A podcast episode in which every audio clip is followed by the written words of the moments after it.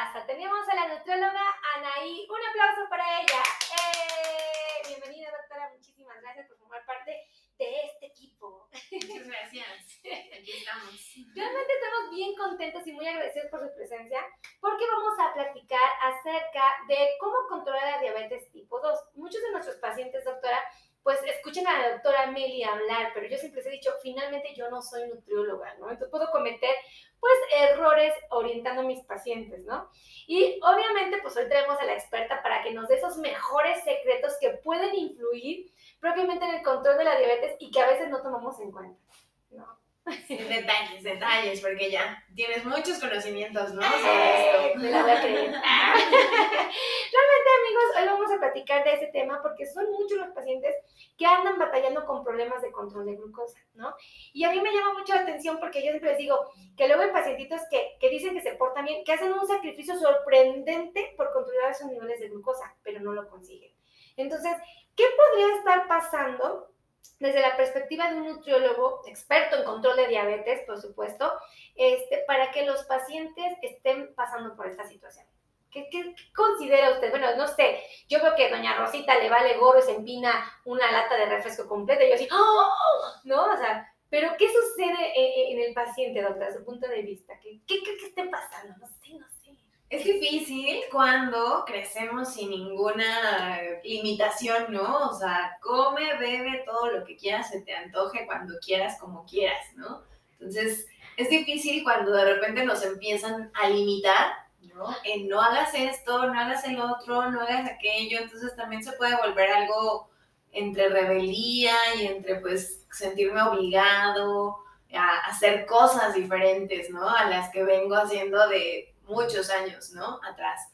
Entonces yo creo que esa parte de, cambiar nuestro, también si, se vuelve algo que es una convicción o es como una imposición, eso es algo también muy diferente, ¿no? Cuando algo lo hacemos por gusto, porque queremos, porque vemos el beneficio de, de mi salud, el beneficio de querer estar bien, ¿no? Con la gente con la que vivo, con mis familiares, amigos, ¿no?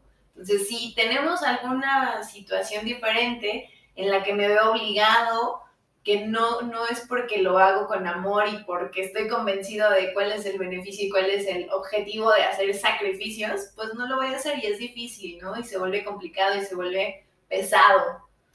E, eso es muy cierto. Muchos de mis pacientes que vienen aquí, bueno, de nuestros pacientes, porque compartimos pacientes, la doctora y yo, es que vienen porque los hijos los trajeron, porque el esposo los trajo, porque la esposa los trajo, pero ellos no tienen planes de cuidarse. Y es aterrador. Porque ellos vienen a, vienen a la defensiva, así como que, ¿y qué me va a decir? ¿Qué me va a decir que no sepa? Pues ya sé que eso me va a hacer daño, pero no me importa. De algo me voy a morir. es la frase clásica, de algo me habré de morir. Yo siempre digo, doña Rosita, piense que, que no es lo mismo morir con complicaciones de la diabetes a, a morir como con un infartito como gallina acomodado en su cama. Yo pienso que es diferente, ¿no? Pero pues cada quien, ¿verdad? Vamos a respetar mucho eso. Oiga, doctora, ¿y qué sucede? Entonces, realmente los pacientes a veces no han tomado conciencia del beneficio que tiene un buen estado nutricional, un, cuidado adecuado. Así es, así es. La alimentación es la base de todo. Y no porque sea nutrióloga, pero es lo más importante en cuanto a cómo sentimos nuestro estado de ánimo, cómo alimentamos nuestro cerebro, ¿no? El que podamos resolver problemas cotidianos de que se me fue el, taxi, de que ya no llegué al, eh, a tiempo a algún lugar y qué tengo que hacer para resolver cuestiones cotidianas. Si nuestro cerebro está dormido, si nuestro cerebro está desnutrido, no tiene la capacidad de rápido, o sea, cuál es lo que tengo que hacer, ¿no? Y entonces se me bloquea el mundo y no puedo resolver cosas tan fáciles, prácticas, ¿no? Como eso, porque no estoy bien nutrido. Entonces, desde ahí, y nuestro estado de ánimo es otra parte que, que, también tiene que ver con la alimentación, el cómo crece nuestro cabello, nuestras uñas, ¿no? De repente muchas mujeres somos muy vanidosas y no cuidamos esa parte interna, ¿no? Se vuelve más algo externo que cuesta mucho dinero de repente y que podemos eh, hacerlo muy práctico en casa con algo rico, que además comemos, bebemos todos los días agua, no sé, ¿no? Esas cosas que son prácticas necesitamos hacerlo más eh, rico y que nos puedan nutrir, o sea, de, de comer sano, matamos muchos pájaros, ¿no? De, un solo tiro. Entonces sí, vale la pena que realmente podamos eh, ser más conscientes. Ni siquiera es como limitarnos. La verdad es que aquí estamos en contra de limitar ¿no? las cosas. No es algo bueno, no es algo sano. Simplemente es que hay que aprender a comer, hay que aprender cómo combinar. Los horarios son algo sumamente importante para cuidar esta parte de la alimentación y de nuestra salud, ¿no? Eh, muchas veces la diabetes tiene que ver no con que comamos cosas dulces o azucaradas, sino con que desayunamos a las 2 de la tarde, ¿no? Entonces, ahí es donde tenemos el problema en los horarios. Entonces, si podemos corregir cosas como ese tipo, el horario, eh, las cantidades, eh, cómo combinamos nuestros alimentos, ahora que se vienen eh, eh, pues fechas patrias. ¡Uh! A comer pozolito. Exacto, exacto, ¿no? Mucha gente tiene satanizado el pozole de no, no, no, eso es malísimo y te va a subir de peso, ¿no? Y es un alimento muy completo. Entonces, tiene, pues la base tendría que ser la lechuga, los rábanos, cebollita, ¿no? Y viene, por ejemplo, en la parte de la proteína, que sería pues o de res o de pollo o de puerco, no sé, ¿no? Dependiendo de los gustos de, de, cada, de cada quien. Y además tiene maíz, ¿no? Entonces ahí ya está completo. Si le podemos poner a nuestra tostada un poquito de aguacate, estuvo perfecto, ¿no? Entonces, ¿qué es lo que hace que de repente no sea sano un pozole? Bueno, el que comamos en exceso tortillas, estas tostadas, ¿no? Fritas, con además crema, eso es lo que ya no es tan sano, ¿no? A lo mejor me puedo comer una, me puedo comer dos, pero ese sería como mi límite a lo mejor, ¿no? Entonces, dependiendo de cada persona, es qué tanto puede tolerar o qué tanto podría consumir, ¿no? Los límites de cada persona. Y es que no sé qué opina usted, pero mis pacientes, bueno, nuestros pacientes cuando llegan aquí al consultorio, le tienen terror al nutriólogo porque creen que se van a convertir en un conejo. O sea, dicen, no, es que yo no quiero ir con la doctora porque me va a convertir en un conejo. Y yo, no, no, para nada. La doctora es un bombón y les va a ayudar muchísimo a comer pecaditos, ¿no?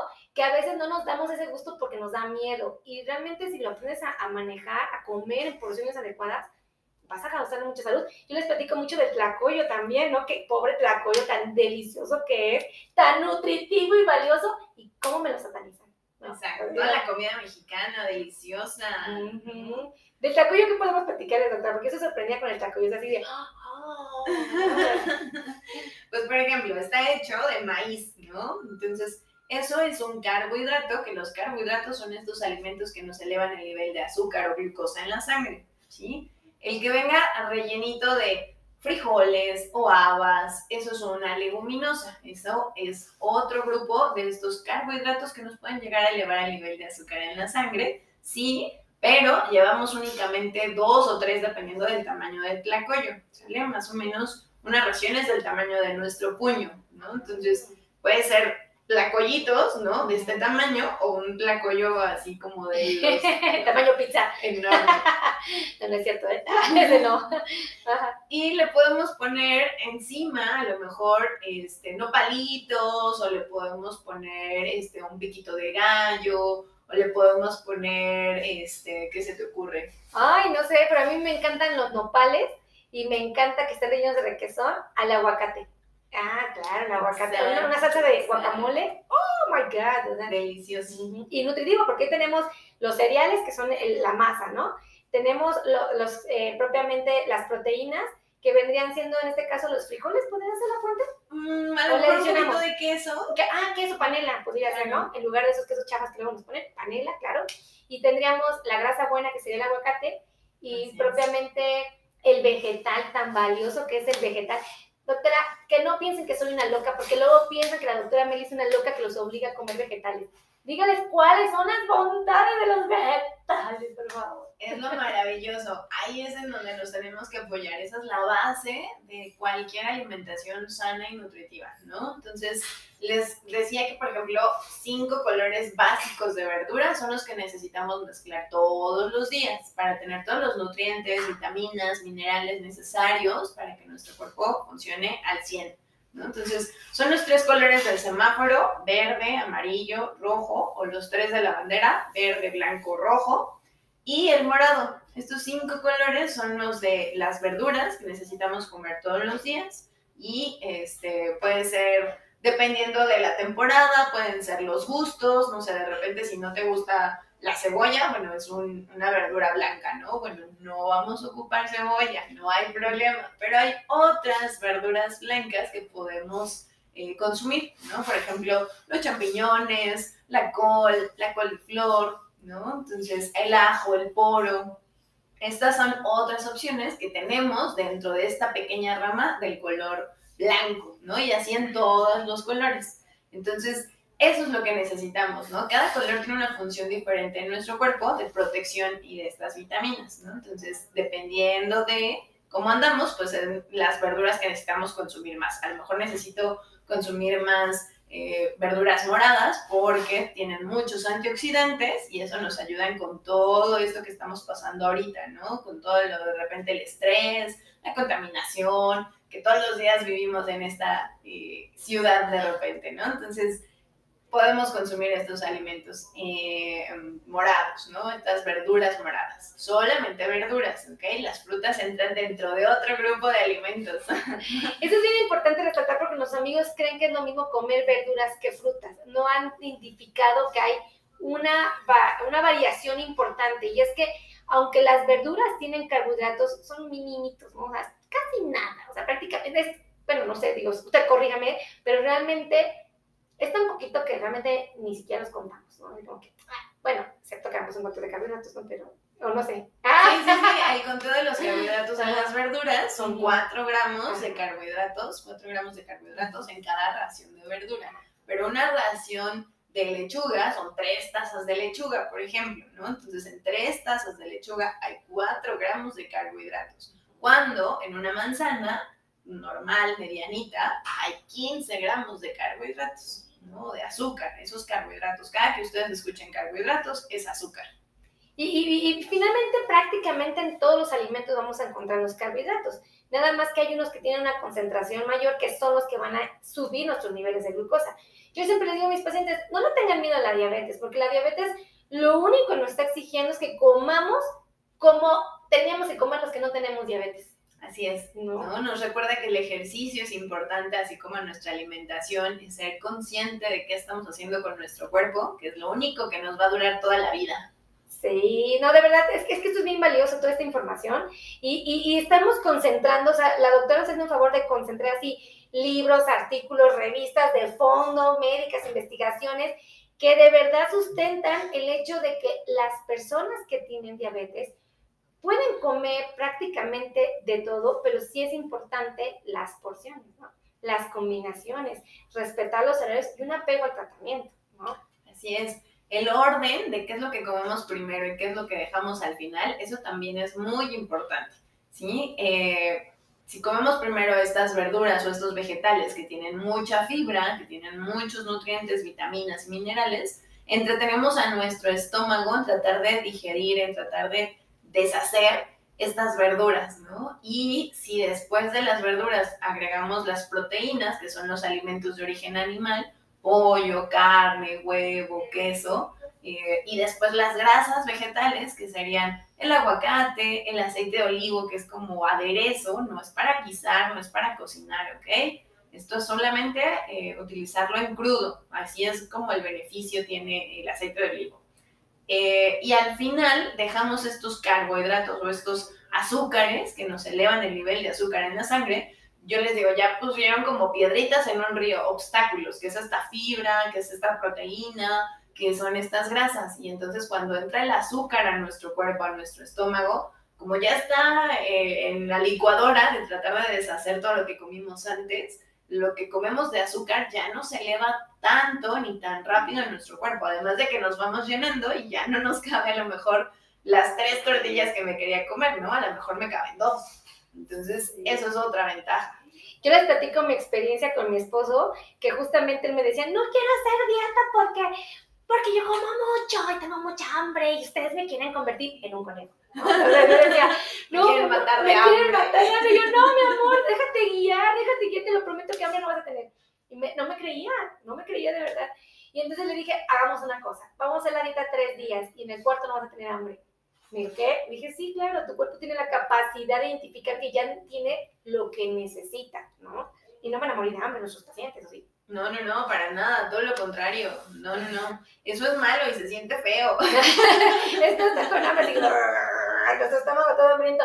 No, amigos, realmente cuando hacemos una dieta para paciente que vive con diabetes, hambre no tenemos que tener porque inclusive se distribuyen correctamente todos los elementos que deben de estar en el transcurso del día y entonces nos adelantamos al hambre, ¿no? Que también es un detalle importante, no sé, digo, o, yo me emociono compartiendo esto, pero tal vez, ah, no sé, dígame, dígame, por favor. No, no, no, es importante también evitar problemas como gastritis, ¿no? El reflujo, o sea, estas situaciones es porque justamente duramos más de cuatro horas sin alimento por que estamos en el trabajo, por lo que ustedes quieran, ¿no? Si pasamos más de cuatro horas sin nada de alimento, entonces es cuando tenemos esta hambre después de seis, ocho horas que a lo mejor ya tengo sin comer, ¿no? Y eso también hace que queramos devorar, ¿no? Que nos queremos así rápido, ¿no? Todo lo que nos pasen por enfrente para cubrir esa sensación de hambre.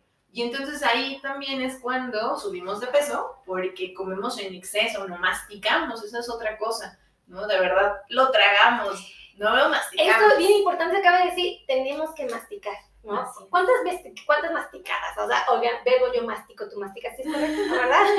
Cuando masticamos, ¿cuántas veces es conveniente masticar? O de un promedio de tantas a tantas, o sea, porque yo les voy a confesar, amigos, no le digan a nadie, guárdenme ese secreto. Pero su doctora Meli anda tan en friga, corre, corre, corre, que come a una velocidad que me puedo un día atragantar y morir. O sea, ¿no? Pero hay un número de, de, de, veces que necesitamos masticar cada bocado 30, 40 veces. Y entonces suena como sorprendente, ¿no? Así de, pues sí, uno, dos, tres, cuando mucho, y ya me lo pasé. Como los perritos de glu, así le hacen glu, glu. No, no, no. Hay que masticar. Si van a comerse una torta, agarren su torta, la desde que empieza el olor, ¿no? Desde ahí empieza la belleza de la comida. Exacto, exacto. Ay, ¿a qué huele mi torta? Ay, qué rico huele a la frescura, a la lechuga, al jamón, al, chilito que trae, ¿no? Que sí. ajá, desde ahí empieza la belleza. Y luego la muerdes, ¿no? Bueno, la ves y dices, ah, la abres y dices, qué cosa tan maravillosa ahí dentro de mi torta, ¿no? ¿Qué encuentran en una torta? Por ejemplo, no sé, queso. Queso, ¿no? A lo mejor puede ser una de, de jamón, de, con queso, ¿no? Una torta del chavo a lo mejor no está tan deliciosa, no si está tan pobrecita. A mí me encanta la torta pobrecita. Mi esposo siempre me dice, Melissa, ¿por qué estas tortas tan gachas? Y yo, a mí me gustan las tortas. Porque así le gustan así con volumen, ¿no? Pero el volumen ya se lo damos con verduras. Exacto, así es, ¿no? Y ya con la variación de los colores, eso también nos hace que, sea, que se nos antoje, ¿no? Y comer que veamos ahí, siempre en todas las imágenes publicitarias de tortas, de hamburguesas, o sea, se ve ahí como la lechuguita, ¿no? Un poco de jitomate, un poco de cebolla, porque los colores justo hacen que se nos antoje, ¿no? El fresco, exactamente, lo que acabo, le acabo de preparar. Y eso es muy cierto, porque yo, por ejemplo, hago mis ensaladas, luego las subo en Instagram, en Facebook o algo así, y mis pacientes me dicen, ay, se me antojó esa ensalada, y yo digo, como la como con frecuencia, no la alcanzo a valorar tanto como tal vez alguien que no la come con tanta frecuencia dice, oh, qué rico, ¿no? Y después dices, oye, sí es cierto, mi ensalada es deliciosa, o sea, sí es cierto, está rica, o sea, bueno, me pasa, ¿no? Ya saben que su doctora Meli se deja llevar emocionada y esas cosas, ¿no? Pero, ¿qué otro secreto nos puede compartir? Porque los amigos están, pero emocionadísimos con su presencia, ¿eh? O sea, se lo puedo decir, se lo puedo Escríbanle aquí, doctora, gracias por estar de visita aquí en la transmisión de la doctora Meli, porque se nos está dando información bien valiosa. Escríbanle, escríbanle. ¿Qué más nos puede compartir? Pues, em, otra cosa importante que necesitamos cubrir para que nuestra alimentación sea sana y que nos ayude a resolver todo lo que nuestro cuerpo demanda es también el agua, ¿no? La hidratación. Entonces, si tomamos medio vasito de agua simple cada hora, mantenemos hidratado nuestro cuerpo a lo largo del día.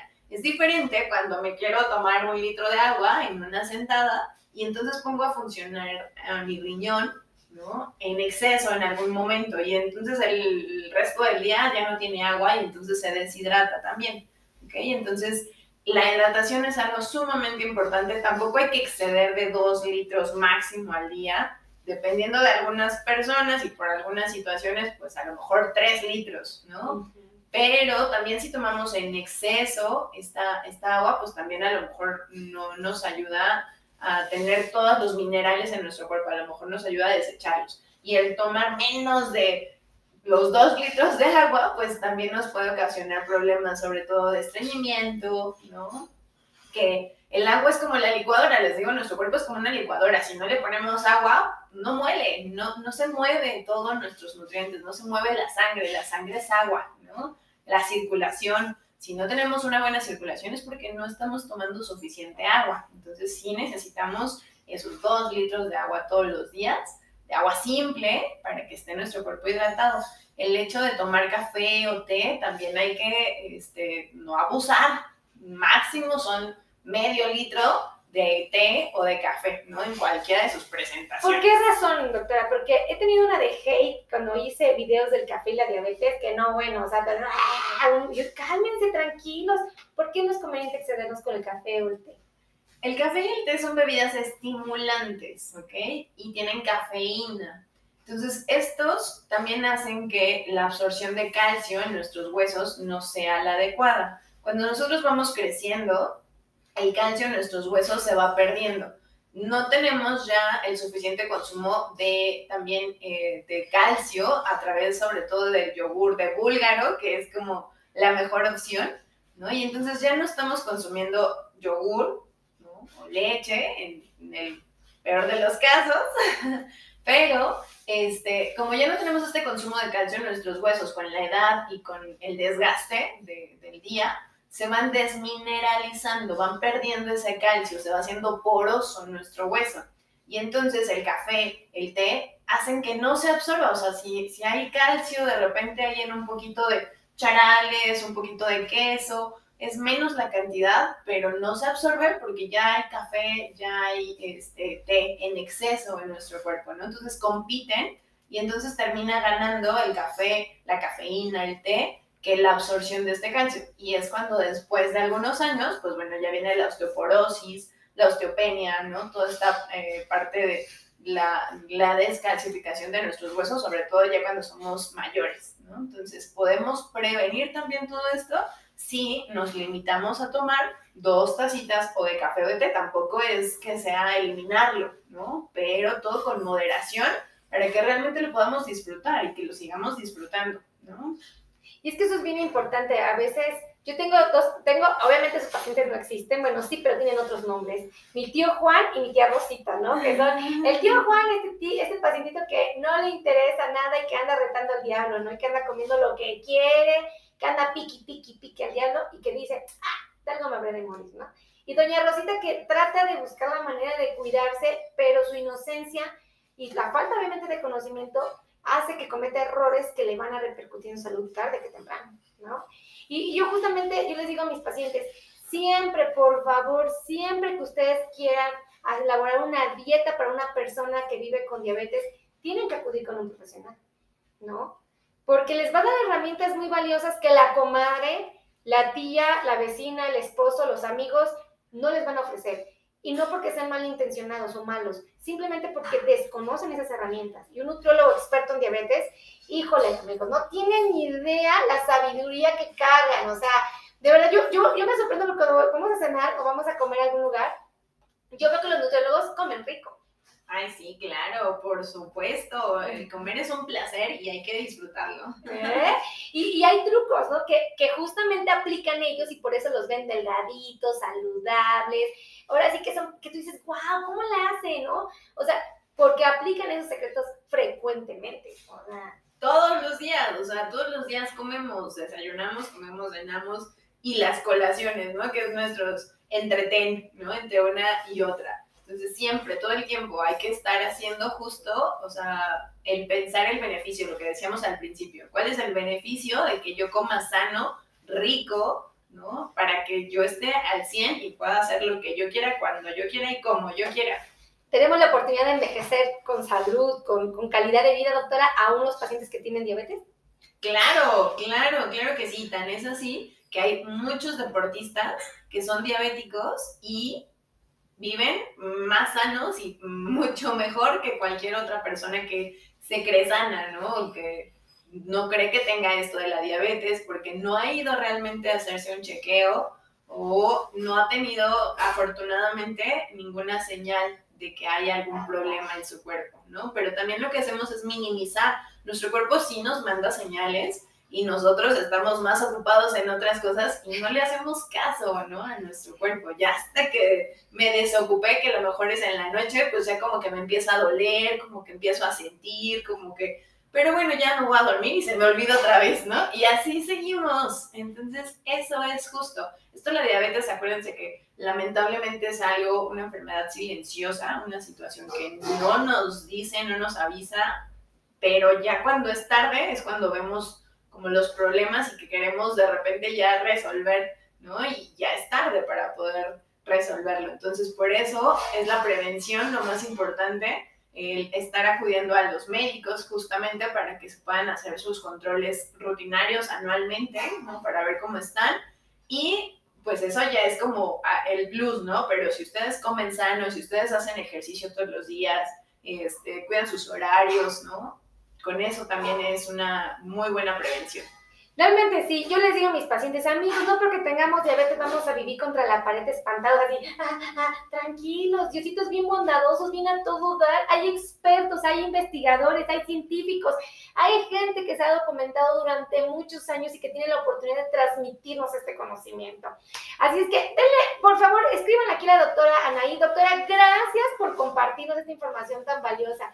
De verdad, pónganle, escríbanle aquí abajito y si tienen dudas, escríbanlas también. Y pónganle de qué les gustaría que hablara. Bueno, primeramente Dios, que acepto otra invitación porque la doctora Bendito Dios tiene mucho trabajo y luego pues se le dificulta asistir, ¿verdad?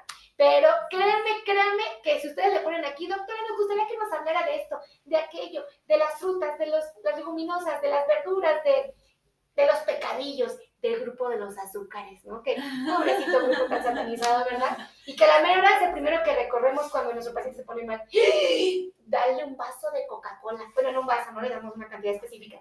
¿Cierto o no es cierto? Y la pobre Coca contra la pared. Y a la mera hora es la que nos ayuda también a salvar las vidas de los pacientes que hay en hipoglucemia. Claro, porque luego son bien sinvergüenzas, se le empinan a cualquier hora.